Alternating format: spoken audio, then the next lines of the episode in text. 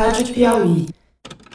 Anoe Jaci, Etinisemba E, Indeiru Manunye, Yarareco Embobeu Cato Pirã, Recoco Yasubi, Embobeu Cato Pirabê, Ngue Membirá Tupã.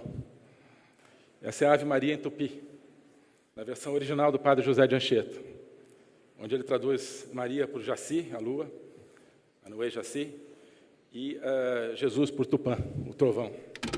Esse é o Ernesto Araújo, que foi ministro das Relações Exteriores do governo Bolsonaro até o ano passado. Esse é um trecho do discurso de posse dele em janeiro de 2019. Foi um discurso muito nacionalista. Falar em tupi podia até parecer um gesto simpático para os povos originários, mas as políticas que o Ernesto adotou como chanceler foram muito prejudiciais aos interesses dos indígenas.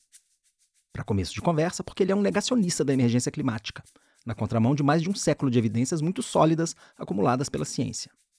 Quando ele entrou no Itamaraty, no começo dos anos 90, os cientistas já estavam dando seus primeiros alertas para o perigo da crise climática. Para Ernesto, o aquecimento global é uma ideologia criada pela esquerda para prejudicar o capitalismo e beneficiar a China. Aliás, ele prefere falar em climatismo. Brazil is not the culprit. There doesn't seem to be a climate crisis, not according to the IPCC. Essa não é a única visão delirante do Ernesto sobre a realidade.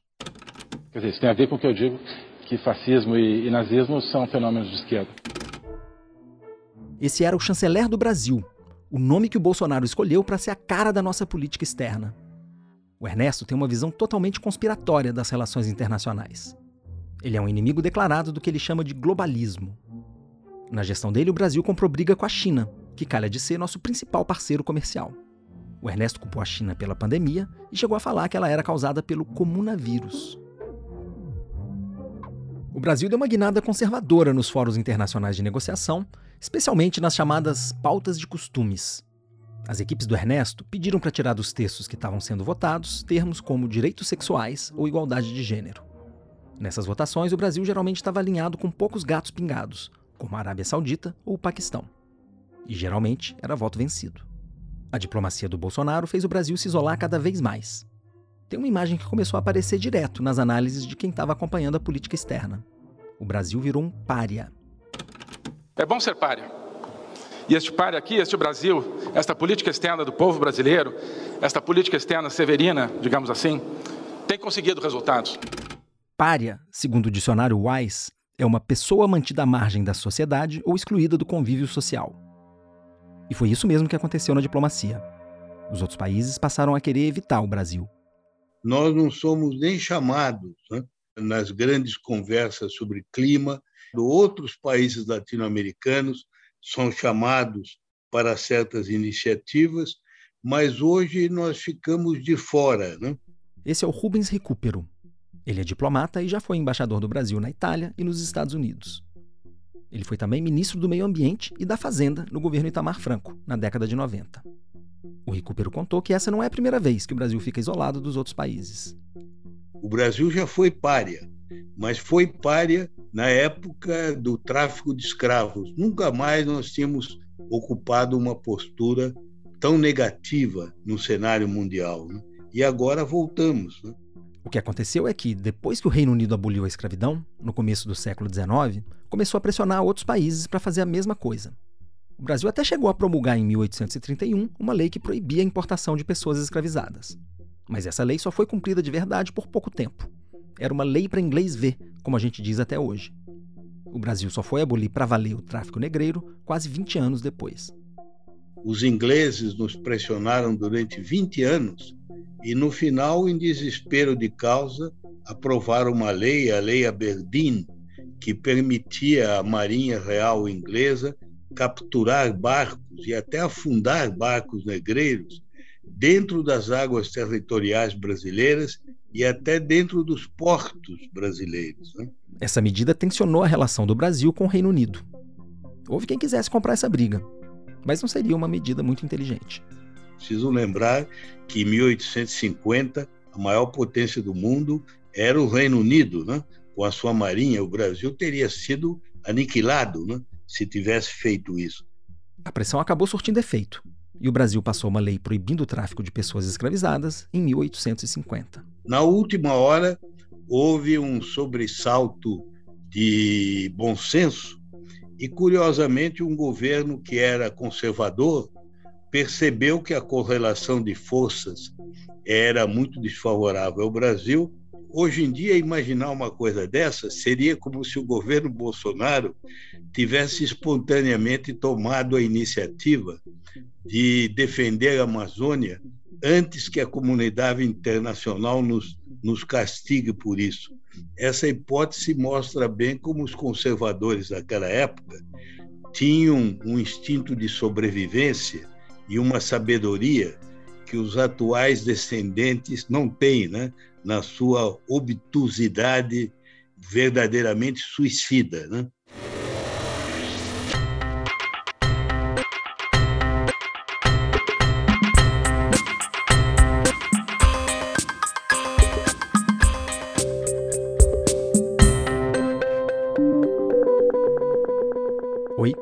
Eu sou Bernardo Esteves e está começando mais um episódio de A Terra é Redonda Mesmo, o podcast de ciência e meio ambiente da revista Piauí. A gente está fazendo a segunda temporada do podcast em parceria com o Instituto Talanoa. Nossa ideia é discutir os problemas ambientais do Brasil e os nossos principais desafios para enfrentar o mundo mais quente da emergência climática. A gente está de olho nas eleições e em como esses temas estão surgindo na campanha. Nesse quinto episódio, a gente vai falar do lugar do Brasil no mundo da diplomacia do clima. Nessa temporada, eu estou conversando com a Nathalie Unterstel, do Talanoa, que conhece a fundo a política ambiental. A Nathalie é frequentadora assídua das COPs, as conferências do clima da ONU que acontecem todo ano. Nelas, quase 200 países discutem soluções para enfrentar coletivamente o aquecimento global.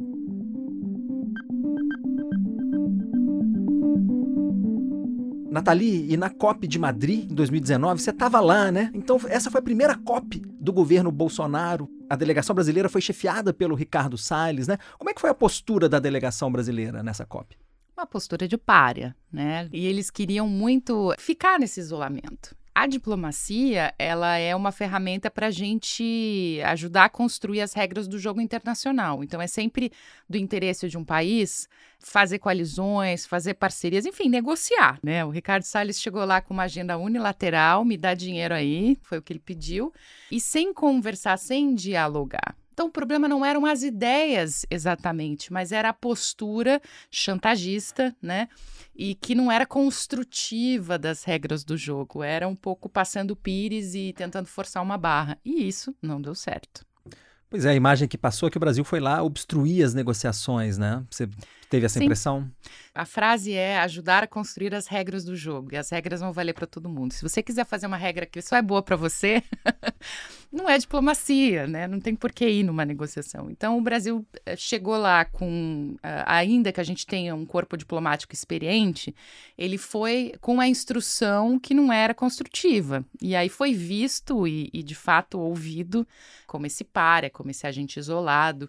E em relação a um ponto que era bastante importante para todos, que era a negociação sobre o mercado de, de carbono, foi onde o Brasil brilhou pelos motivos errados. Né? Ele realmente obstruiu e travou a negociação. A gente só foi ver algum avanço no ano passado na COP26. E aí, na volta, o Ricardo Salles posa de vítima, né? Diz que foi boicotado e publica foto de churrasco, né? Ah, isso deu muita vergonha, né? Porque eram fotos de parrilhas e um deboche do tipo, ah, pelo menos a gente veio aqui comer uma carne, né? Uma coisa assim. Parecia, objetivamente, uma vontade de debochar do processo multilateral como um todo. Eu acho que isso a gente não pode perder de vista também, porque não era simplesmente fazer propostas indigestas diante da comunidade internacional e se colar colou, né? Era para ao voltar para casa comunicar para o seu público, para a sua torcida, né, bolsonarista no caso, que é, olha como esse processo não funciona, olha como esse processo é lento, olha como esse processo dá errado, né? A COP25, que aconteceu em Madrid, era para ter sido no Brasil, mas antes mesmo do Bolsonaro tomar posse, o Itamaraty mandou dizer que não ia poder fazer a reunião aqui no país. Ia ficar esquisito mesmo, um governo que não acredita na crise climática, chamar os países todos para conversar e discutir soluções. Mas antes do Brasil virar páreo, a gente era um protagonista da diplomacia do clima. Aliás, a história das negociações climáticas começa aqui no Brasil. Foi a maior conferência da história até então Em 1992, o mundo fechou para balanço no Rio de Janeiro. A Conferência Internacional da ONU sobre Meio Ambiente e Desenvolvimento foi marcada pela urgência de se buscar um novo caminho para a humanidade. A Rio 92 foi a conferência em que os países assinaram a Convenção do Clima da ONU. São os participantes dessa convenção que se reúnem todos os anos nas COPs. Isso acontece no Brasil. Tá? Isso não aconteceu em outro lugar, aconteceu aqui essa grande convergência de um momento democrático no Brasil, uma grande convergência de mudança política do mundo para um novo século. Essa é a bióloga e ambientalista Isabela Teixeira. Ela foi ministra do Meio Ambiente durante seis anos, nos governos Lula e Dilma Rousseff. Essas variáveis todas estão na mesa. Essas variáveis permitem, então, que em 92 o Brasil tenha o protagonismo que ele teve na diplomacia, com a equação da Convenção do Clima, da, do regime climático global, Tá? Foi necessário um grande trabalho da diplomacia brasileira, mas um grande trabalho também da ciência brasileira, porque os principais cientistas brasileiros dessa área lá estavam. Então, o Brasil chega nessas conferências como um ator construtivo, um ator que concilia, que ele tem ativos nas mãos, desde as populações tradicionais, da sua agenda ambiental, das soluções que o Brasil é, queria promover, como também uma jovem democracia, um novo momento da democracia brasileira, trazendo essas conexões que hoje são fáceis de serem ditas, né, direitos humanos, com agenda de gênero, mais a questão do racismo. Hoje todo mundo fala isso, mas lá atrás isso estava na agenda e para você trazer e convencer as pessoas de que isso era o caminho. Na Rio 92 e em outras conferências, os diplomatas brasileiros ajudaram a desatar uns nós que estavam travando as negociações tinha um ponto importante. Historicamente, alguns países contribuíram mais que outros para o aquecimento do planeta. Os países desenvolvidos, que se industrializaram primeiro, estão emitindo gases do efeito estufa há mais tempo, desde a Revolução Industrial. Mas os países estavam com dificuldade de colocar essa diferença em palavras, e os diplomatas brasileiros ajudaram a criar a solução. A definição que passou a ser usada nas negociações do clima diz que os países têm responsabilidades comuns, mas diferenciadas, e isso dentro das capacidades de cada um de enfrentar o problema. E esse é um princípio que passou a guiar as posições do Brasil na diplomacia do clima. Outra coisa que ajudou o Brasil a se estabelecer como protagonista das negociações climáticas foi a queda do desmatamento, que a gente já citou aqui no podcast. Entre 2004 e 2012, o desmatamento na Amazônia caiu 80%. Nenhum outro país do mundo deu uma contribuição tão importante para reduzir as emissões globais de gases do efeito estufa. E isso deu moral para o Brasil na diplomacia do clima. O Brasil começa a reduzir desmatamento e o Brasil começa a usar isso como nós estamos fazendo dever de casa, nós temos crescimento econômico, aí o governo Lula, aquela coisa toda, né, de um crescimento de 8% ao ano, capa da economia, e aquilo vira um ativo de soft power mesmo. A diplomacia brasileira usa isso muito bem, e tem que usar, porque ela tem uma excelência muito grande de negociação, e o Brasil começa então a trilhar esses espaços. Soft power, que a Isabela citou nessa fala dela, quer dizer literalmente poder suave. Nas relações internacionais, é como a gente chama a capacidade de um país influenciar os outros com ideias e valores. No caso, o Brasil ganhou cacife nas discussões climáticas porque estava fazendo o seu dever de casa. Outro exemplo do papel importante do Brasil nessas negociações vem no Acordo de Paris, que foi assinado em 2015. Esse foi o primeiro tratado internacional em que todos os países se comprometeram a tomar medidas para diminuir suas emissões. Aqui também a diplomacia brasileira teve um papel importante, como contou a Isabela Teixeira, que foi a líder da delegação brasileira em Paris. Ela disse que o Brasil ajudou a acertar a formulação do objetivo do acordo, que é manter o aumento da temperatura global abaixo dos 2 graus e, se possível, abaixo de 1,5 grau. E, meio. E é o BASIC que resolve, em 2015, a redação do abaixo de 2 graus centígrados, tá? que é a redação polêmica. BASIC é a sigla para um grupo que reúne Brasil, África do Sul, Índia e China, que são grandes economias do mundo emergente. É um grupo que discute em bloco nas negociações climáticas questões de interesse comum desses países. A gente sabia que teria muitas dificuldades, tá? estou revelando uma coisa aqui. Tinha muitas dificuldades de viabilizar uma meta né, de 1,5 num texto feito Paris. E aí a gente faz uma equação Brasil e China na reunião do BASIC em Pequim, que antecede Paris, e a gente convence a Edna Maleu, a ministra do Meio Ambiente da, e Clima da África do Sul, a Edna olhava e disse assim, vamos bancar. E aí a gente bancou a redação, a Índia concordou. Esse número de 2 graus é o que estava circulando entre os negociadores. 2 graus, no caso, é o aumento da temperatura média do planeta desde a Revolução Industrial, no século XIX. A temperatura já subiu 1,1 grau. Mas para os países mais vulneráveis, como os países ilha, limitar o aquecimento a 1,5 grau faz diferença, porque para eles esse meio grau pode significar a possibilidade da própria existência. Se os países vão de fato fazer o que precisam para alcançar esse objetivo, é outra história. É que na realidade um grau e meio é amadurecido em Paris. Tá? Mas o texto político que poderia viabilizar esse tema foi negociado no Basic. E quando os países emergentes colocam o texto como uma possibilidade, todo mundo convergiu. Você está ali com os maiores emissores do mundo, né? Você está com a equação do mundo nas mãos. Então, eu acho esse momento extremamente importante para essa trajetória que você fala do protagonismo do Brasil. E o Brasil foi um país muito atuante no Basic mas muito atuante. A facilidade de trânsito do Brasil com os outros países tem a ver com a nossa dimensão continental e com a diversidade dos nossos recursos. A gente tem pontos em comum com vários outros países do mundo, e isso ajuda a criar empatia e construir confiança. Esse capital político que vai sendo construído, vai envolvendo, dá ao Brasil isso que você falou, esse protagonismo, esse lugar no mundo, no que não é só pela capacidade do que ele pode resolver dos seus problemas, mas pela grande capacidade de construir consensos ou convergência. Mas é isso que o mundo se ressente. Você perdeu um grande ator no cenário internacional que tem soluções alternativas na sua dimensão de desenvolvimento, tem uma, uma ciência espetacular, tem uma democracia jovem, pujante, uma juventude que se engaja no tema e o vazio dá um pouco a dimensão do vazio da ausência do Brasil hoje. Entendeu? Não é só pelo desmatamento, não, tá? É pela ação na agenda de desenvolvimento e ação geopolítica e climática. Credibilidade é uma coisa que a gente demora para construir, mas perde num instalar de dedos.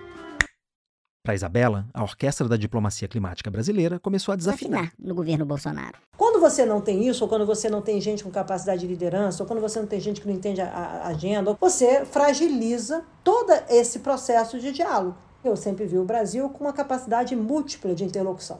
E essa multiplicidade da capacidade de interlocução, você jogava de uma maneira como fosse uma orquestra e de repente, não só assumir os instrumentos, como o maestro surtou, a espala quebrou a corda do violino, né? E o piano saiu do palco, né? E o que está na plateia é um bando de surdo, sem fazer nenhum que demérito para surdos, né? Que aplaudem. É porque não veem nada, não enxergam nada, não ouvem nada, então aplaudem. O mundo viu a gente assim. Mas é bom relativizar também essa visão triunfante do papel do Brasil na diplomacia do clima. Para ter uma outra opinião, eu conversei também com o Eduardo Viola, um sociólogo e cientista político especializado nas negociações climáticas. O Eduardo nasceu na Argentina e mora no Brasil há muitas décadas. Ele é professor da Universidade de Brasília. Agora, os diplomatas do Itamaraty, a própria ex-ministra Isabela Teixeira, gostam de vender essa imagem de um Brasil protagonista nas negociações climáticas globais, né? Una cosa es protagonista y otra cosa es ser líder. ¿cierto? Protagonista quiere decir que es un país importante en emisiones. Todos los grandes países, ¿eh? y Estados Unidos, China, Unión Europea, tienen un poder climático importante, ¿eh? que es el poder de, de emitir, por así decir, y perjudicar a, a, a, el equilibrio climático. Protagonista es. Ahora, ser líder, y esa es la diferencia, ser líder significa ser um país que está na vanguarda da redução de emissões e das propostas de redução de emissões. O Brasil até teve nessa vanguarda quando reduziu 80% do desmatamento na Amazônia. Mas nos últimos 10 anos, a gente voltou a pisar no acelerador das emissões. E não só por causa do desmatamento. O Brasil está entre os maiores emissores do mundo de gases do efeito estufa. Um pequeno grupo de países, basicamente, que são os grandes emissores, digamos, por ordem de importância. China, Estados Unidos, Índia, Unión Europea, Rusia, Japón, Brasil, Indonesia, Canadá, México, África do Sur, Vietnam, Nigeria, Egipto, eh, Arabia Saudita, que necesita.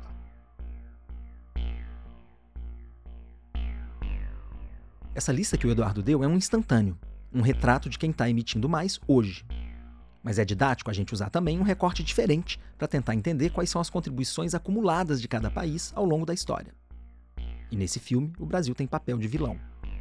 Você pode achar que os protagonistas da Revolução Industrial é que são os únicos responsáveis por todo o carbono que foi jogado na atmosfera no século XIX. Mas você está esquecendo que o Brasil derrubou a Mata Atlântica praticamente toda. Juntando os fragmentos que sobraram, dá só 12% da área original. E todo o carbono que estava nos outros 88% foi parar na atmosfera. É carbono para burro. A gente consegue dizer com alguma precisão quanto a gente emite com o desmatamento. E também dá para avaliar quanto carbono o Brasil emitiu historicamente. Mas nessas estimativas para o passado, a incerteza é maior. Pois bem, uma estimativa feita pelo site Carbon Brief colocou o Brasil em quarto lugar na lista de maiores emissores históricos. Quem está no pódio dessa lista são Estados Unidos, China e Rússia. A diferença é que a gente emitiu carbono com desmatamento, sem gerar muito desenvolvimento com isso. E a gente parece não ter aprendido e está querendo repetir com a Amazônia o que a gente fez com a Mata Atlântica. Em 2020, 46% das emissões brasileiras vieram do desmatamento. É quase metade. 27%, ou um pouco mais de um quarto das emissões, vem do agro. Só o metano que os bois arrotam representa dois terços dessa cota, ou cerca de 17% de todas as emissões brasileiras de gases estufa. É quase igual a todo o setor de energia, que emite 18%, praticamente um quinto do total. Mas vamos voltar para o protagonismo que o Brasil construiu na diplomacia do clima e para o soft power que o país conquistou. Ele tem a ver com a dimensão do Brasil, com a riqueza dos seus recursos e com a capacidade que o país já teve de conversar com os outros protagonistas dessa conversa. Em princípio, o Brasil deveria ser incontornável em qualquer negociação climática, por razões que são objetivas. Né?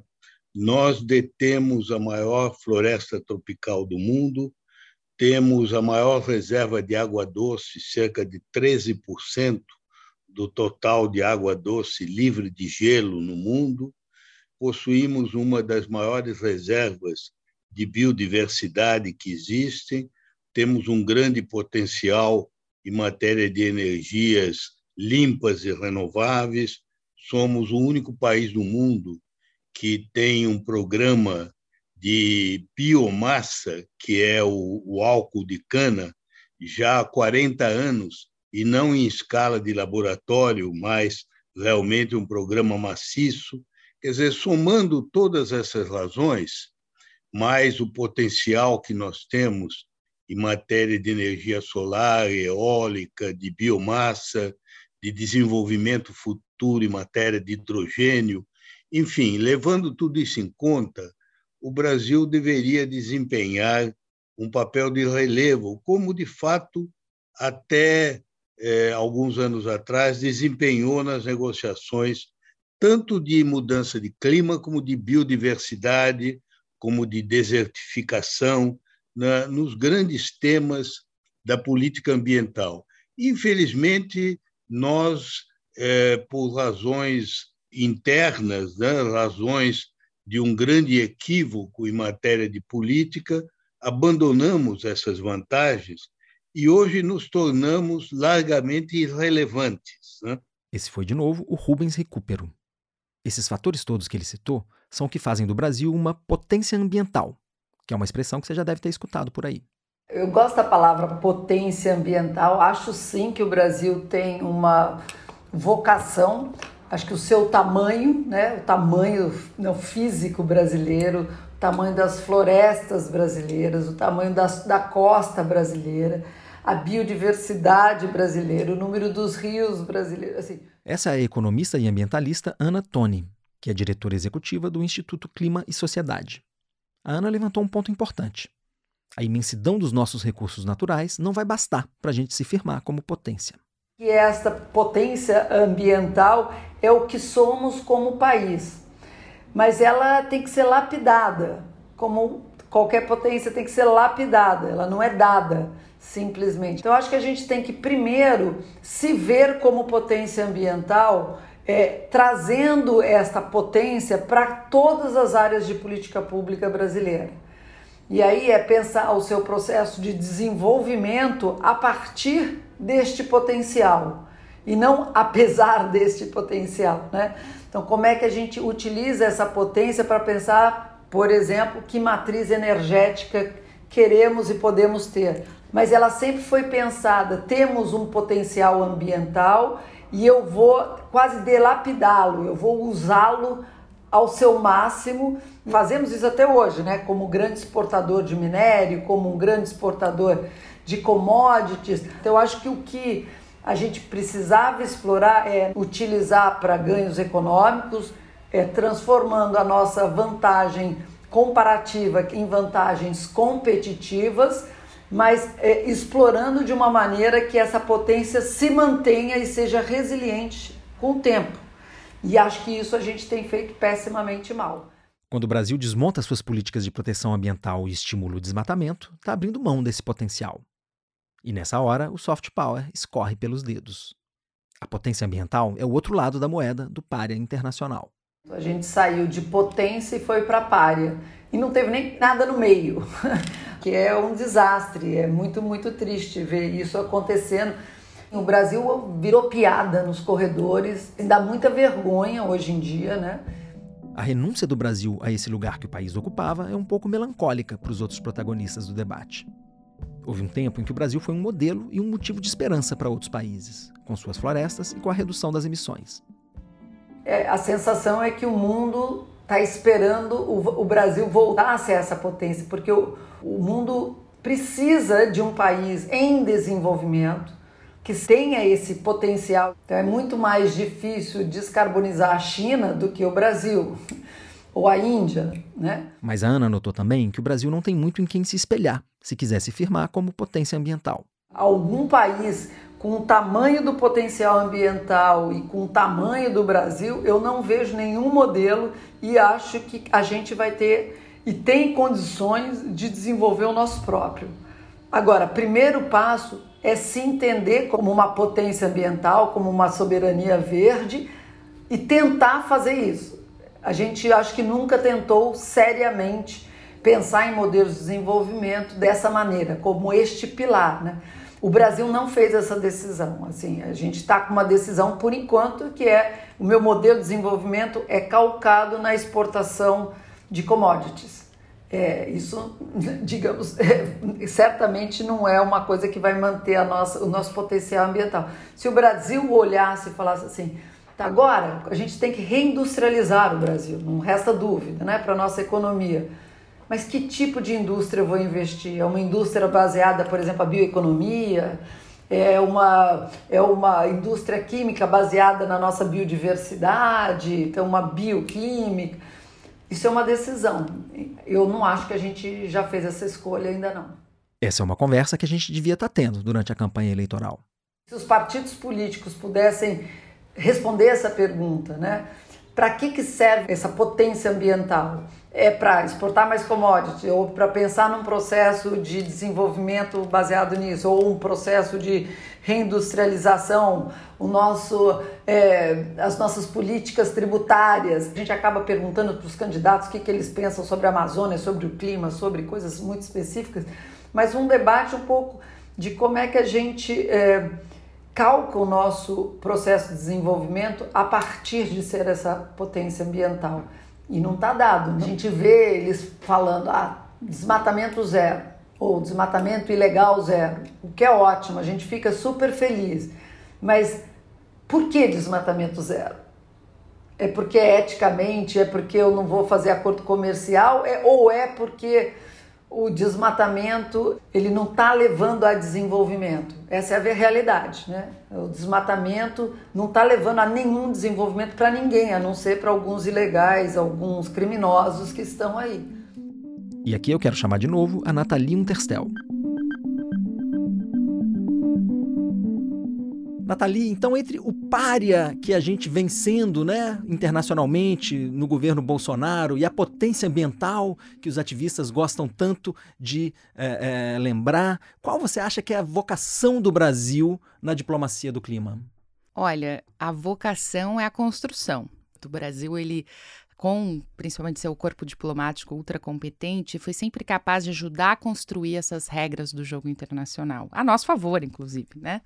E eu acho que essa é a nossa vocação, é a partir da leitura do nosso território, das nossas potencialidades, a gente poder chegar lá e, e colocar na mesa um Fundo Amazônia e isso virar um modelo global, né? Não é à toa que a gente tem hoje dentro do Fundo Climático Verde um modelo parecido que está beneficiando da Argentina, Indonésia e, e assim por diante.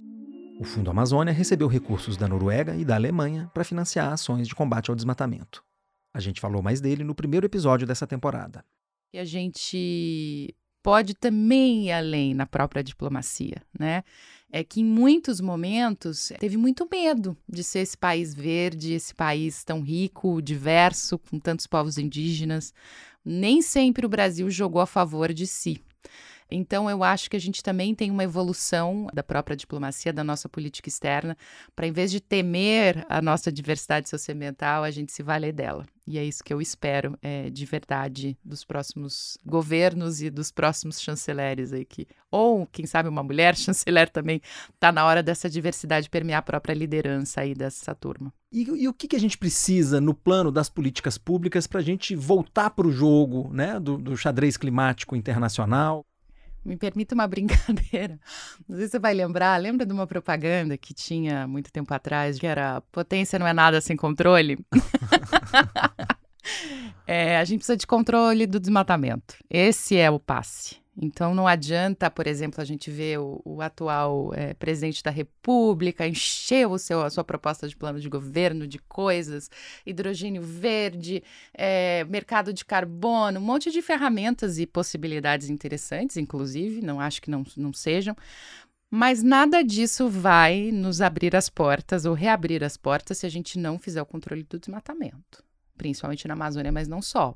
Agora, tem uma outra coisa que vai ter que ser feita ao mesmo tempo que tudo isso, que é um, rever a meta climática brasileira, tá? A gente precisa mostrar para o mundo que a gente tem uma meta firme e que ela está sinalizando aos nossos agentes econômicos, aos governos, seja de estado, seja de município, que a gente vai agir em 2025. Então não estamos falando de 2030 nem de 2050, é nesse próximo ciclo de governo, quase ao final dele, a gente já ter aí um resultado é, interessante. São essas três coisas, a meu ver, que vão fazer o Brasil recuperar sua credibilidade e reentrar o jogo da diplomacia, enfim, de igual para igual.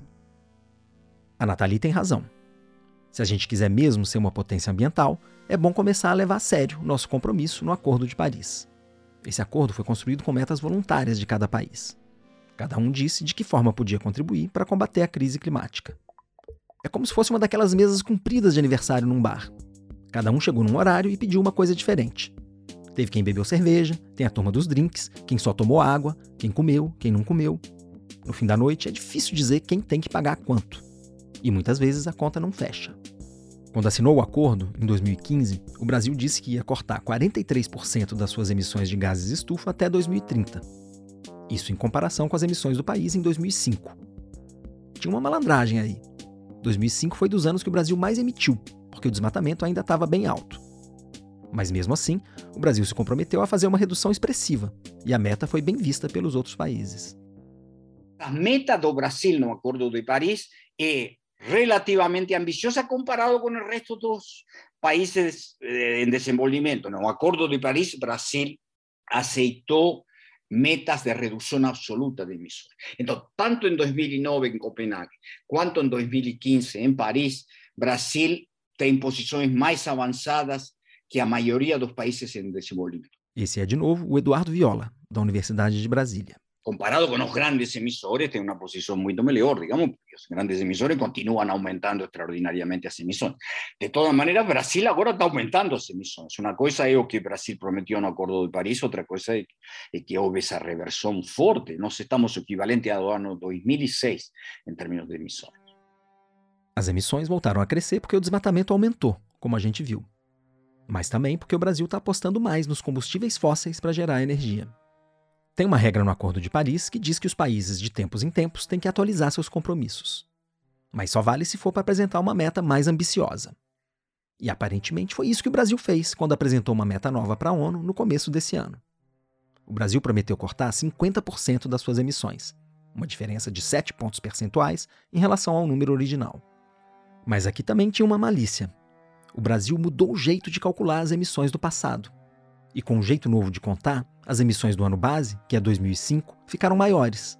Aí ficou mais fácil fazer a redução. Na prática, o novo compromisso autorizou o Brasil a emitir mais do que ele poderia emitir se continuasse com a meta original. Essa manobra logo passou a ser chamada de pedalada climática. E o Política por Inteiro, do Instituto Talanoa, calculou o impacto da malandragem. A diferença que o Brasil não vai precisar cortar equivale a tudo que a Colômbia emite num ano inteiro. No fundo, a gente sabe o que o país tem que fazer para cumprir as metas de Paris. Não quer dizer que vai ser fácil. Quando eu penso no Acordo de Paris, uma coisa que me deixa sempre ansioso é lembrar que as metas todas que estão na mesa são para 2030, que é logo ali. Já era para a gente estar tá com o pé no freio. Mas no ano passado, o total de emissões em todo o planeta foi o segundo maior já registrado na história e voltou aos níveis de 2019, antes da pandemia. Quer dizer, a gente ainda não está no caminho de cumprir as metas apresentadas por cada país para o Acordo de Paris. E não é só o Brasil. E mesmo que todos os países cumpram o que prometeram, ainda assim, o aquecimento até o fim do século, em relação ao período pré-industrial, vai ser de 2,4 graus, o que vai tornar a vida bem difícil. Numa mesa de bar, quando a conta não fecha, todo mundo precisa pegar de novo a carteira e colocar um pouco a mais. E com o Acordo de Paris vai ser a mesma coisa.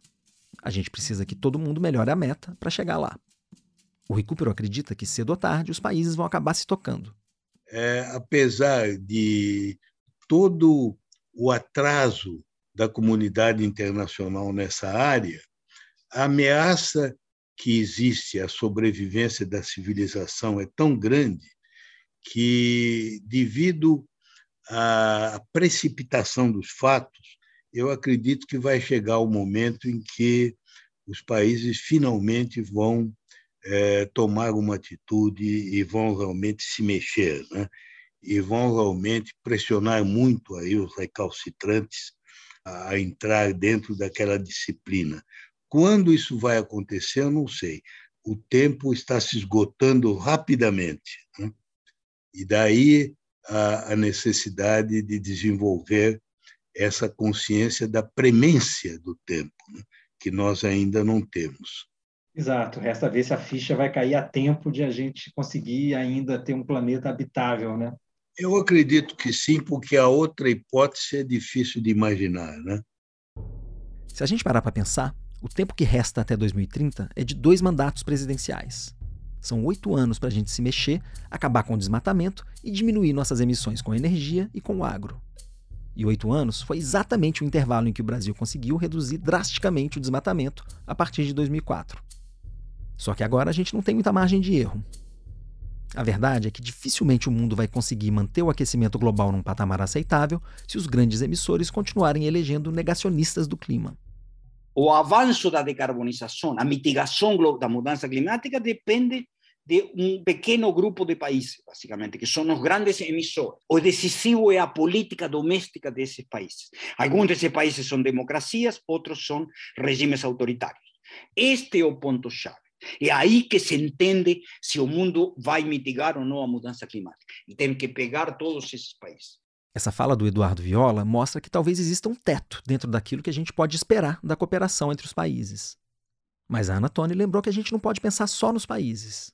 A gente não pode é, colocar todas as nossas fichas num acordo multilateral.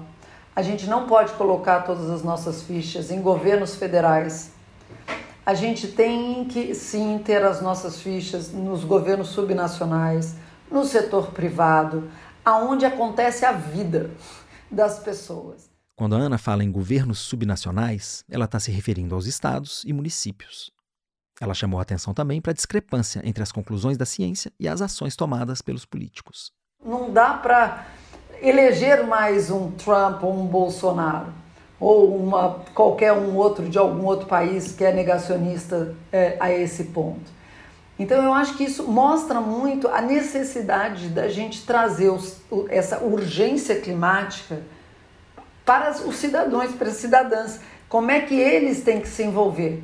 Porque se a gente continuar elegendo líderes como estes, e daí não é o processo multilateral que está em perigo, é a humanidade que está em perigo por causa das razões climáticas. Felizmente, em processos eleitorais, como aconteceu na Alemanha, como aconteceu na Austrália e como eu espero que aconteça no Brasil e aconteceu também nos Estados Unidos, que os temas ambientais, climáticos sejam importantes temas na escolha dos eleitores. E é aí que eu quero terminar a conversa de hoje com a Nathalie Unterstel.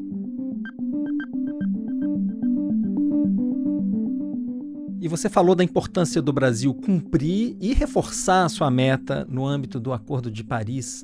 É, esse ponto está especificamente contemplado nas propostas dos candidatos, na campanha? Você viu isso nos programas, Nathalie? Então, o único candidato que explicitamente cita Acordo de Paris metas é o, é, o ex-presidente é, Lula. E é interessante que ele fala de cumprir de fato as metas que o país assumiu em 2015, então aquelas nossas metas originais, e não né, carregar as metas que foram aí é, bagunçadas uh, pelo atual governo. Os demais fazem menções mais genéricas e tal. Nathalie, você enxerga o Brasil no caminho de cumprir as suas metas para o Acordo de Paris? Hoje não. E no âmbito da iniciativa Clima e Desenvolvimento, a gente traçou esses cenários para ver como é que o Brasil chega em 2030. É, assumindo que a gente vai ter uma retomada econômica, mas com isso, qualquer governante que, que pegar é, a cadeira presidencial, ele vai ter que enfrentar um aumento de emissões em todos os setores, tá? Do saneamento que a gente quer muito que cresça, a gente quer a universalização, só que hoje a universalização dele é feita com base em mais emissões. A gente pode fazer com menos, tá? Então, esse é o cenário que está colocado, de aumento, tá? Ao mesmo tempo, as oportunidades são enormes. Então, nos cálculos feitos pelos nossos parceiros é, da UFRJ, né, a gente é, ficou sabendo que o Brasil pode chegar em 2030 com entre 60% e 80% de redução de emissões, fazendo algumas coisas importantes, como controlar o desmatamento na Mata Atlântica e na Amazônia, fazer o restauro de florestas nativas em 4 milhões de hectares, que nem é tanta coisa assim e colocar um preço de carbono. Então, fazendo essas três grandes apostas, a gente consegue, imagina, reduzir em 80% as nossas emissões em 2030. É, isso não é devaneio, não, tá? Não é delírio, é, é, uma realidade bem possível. E para concluir, Nathalie, eu queria falar da COP27. Esse ano a Conferência do Clima vai acontecer no Egito, né, no balneário de Sharm el-Sheikh. Você certamente vai estar lá. E a configuração vai ser um pouco particular, né? Pensando na nossa política interna aqui, porque vai ser depois das eleições, né? A gente já vai ter o presidente eleito. Você acha que a gente vai com a roupa de párea ou com a roupa de potência? Claro, se a gente tiver a confirmação da reeleição de Bolsonaro, aí eu acho que a comunidade internacional, como diz o, o colega Márcio Astrini, lá do, lá do Observatório do Clima, não vai mais nos perceber como um país que errou em 2018 quando elegeu Bolsonaro, e sim que ele é uma escolha, de fato, da sociedade brasileira. Não tendo esse cenário, tendo um cenário em que a oposição vence essas eleições, aí vai ser muito interessante, porque muito provavelmente vão ter representantes do novo governo lá e do atual. Né? E aí eu acho que está muito incerto se o governo Bolsonaro vai tentar ainda alguma ação né, no meio das negociações ou não. Acho que é possível a gente esperar alguma coisa do tipo representantes do governo Bolsonaro tentando melar a negociação e, de novo, dizer que esse processo multilateral não tem valor, não, não vale, enquanto quem não, ainda não tem a caneta na mão vai tentar dar sinais ali para a comunidade internacional de que tudo vai melhorar a partir de janeiro. O tempo nos dirá. A gente continua essa conversa com a Nathalie na semana que vem. No próximo episódio, a gente vai falar dos desafios de produzir energia em plena crise climática. Mas a gente já vai colocar um pé nessa discussão essa semana com a pergunta do seu filho. Esse é o quadro em que a gente corre atrás da resposta para as dúvidas científicas das crianças.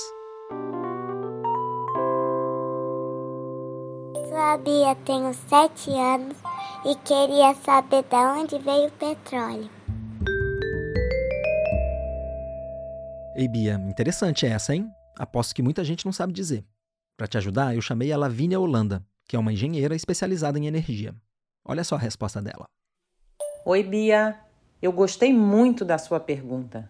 Bom, o petróleo é formado a partir de restos de micro-organismos, que são seres vivos bem pequenininhos, tão pequenininhos que a gente só consegue ver com a ajuda de um aparelho chamado microscópio, e também de restos de vegetais.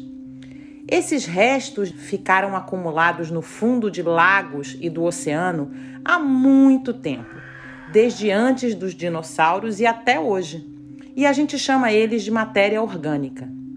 Durante todo esse tempo, esses milhões e milhões de anos, o vento, a água, vulcões e a chuva cobriram essa matéria orgânica com terra, cinzas, areia, lava de vulcão, fazendo com que a temperatura aumentasse. Que nem um cobertor na hora de dormir, sabe? E aí foi cozinhando essa matéria orgânica e transformando bem devagar em petróleo. O nome petróleo significa óleo na pedra, e é isso mesmo que acontece. O petróleo fica guardado em camadas nas rochas que ficam no fundo dos oceanos ou no fundo da terra, como se as rochas fossem uma esponja cheia de petróleo, sabe? Hoje o petróleo é usado em muitas coisas que a gente nem suspeita que tem petróleo. Na verdade, a gente não usa exatamente o petróleo. A gente transforma o petróleo em diversas outras coisas. O petróleo é transformado em gasolina e outros combustíveis. O petróleo também é transformado em plástico, que é usado para fazer roupas, tênis, os brinquedos que você tem em casa, sacolas plásticas. E o petróleo é usado também para fazer maquiagem e até chiclete, sabia? Ou seja, o petróleo está em muitas coisas que a gente usa sem nem sequer saber que vem do petróleo. Mas já que você é curiosa, eu vou te dar mais uma coisa para pensar. Além de saber de onde vem o petróleo, é importante a gente saber para onde vai o petróleo, né? O petróleo, quando ele é transformado em produtos, ele produz gases que vão para o ar e que acabam causando o aquecimento do nosso planeta, o que é muito ruim para todos nós. Mesmo o plástico, que é feito de petróleo, a gente precisa ter cuidado para jogar fora, né? Para não poluir o meio ambiente e o oceano. Bom, hoje em dia tem muitos cientistas estudando e pensando em novos materiais que possam substituir o petróleo, exatamente para diminuir esse aquecimento do nosso planeta. Mas isso ainda vai demorar muito tempo. Enquanto isso, a gente pode ajudar usando bastante nossos brinquedos e tênis até o fim, doando ou trocando com os colegas coisas que a gente não precisa ou não quer mais reciclando lixo de plástico para transformar o plástico em outro produto, levando mais gente no nosso carro quando a gente for sair de carro e assim por diante. E aí a gente ajuda o mundo a consumir menos petróleo e polui menos o ambiente. E como você é uma menina inteligente e muito curiosa, quem sabe você não vira uma grande cientista e nos ajuda a encontrar um outro produto que a gente possa usar no lugar de petróleo. Um beijo para você, Bia. Olha aí, Bia, já pensou em ser pesquisadora? Fica aí a dica da Lavínia. E eu queria te convidar a mandar um áudio para a gente responder na pergunta do seu filho. É só gravar a criança com seu celular e mandar o arquivo pelo e-mail terraredonda@revistapiauí.com.br ou pelas redes sociais da revista Piauí. E a gente vai ficando por aqui. A Terra é Redonda mesmo é uma produção da Trovão Mídia para a revista Piauí e para o Instituto Talanoa. A parceria da Talanoa com a Piauí acontece por meio da iniciativa Clima e Desenvolvimento, uma articulação de pessoas e instituições para discutir visões de futuro para um Brasil de baixo carbono. Eu sou Bernardo Esteves, fiz a reportagem e o roteiro desse episódio, com a colaboração da Esther Atanásio, do José Orenstein e da Nathalie Unterstel. A Esther fez também a produção, junto com a Ana Bonomi e a Ana Azevedo. A edição de som e a mixagem são do Ricardo Monteiro. A música original é da Mari Romano. A Mari Faria faz a promoção e a coordenação digital. E quem cuida da checagem é a Marcela Ramos. Esse episódio foi gravado com o Dani Di no Estúdio Rastro, no Rio de Janeiro. A gente usou áudio da Rede Globo nesse episódio. Até semana que vem.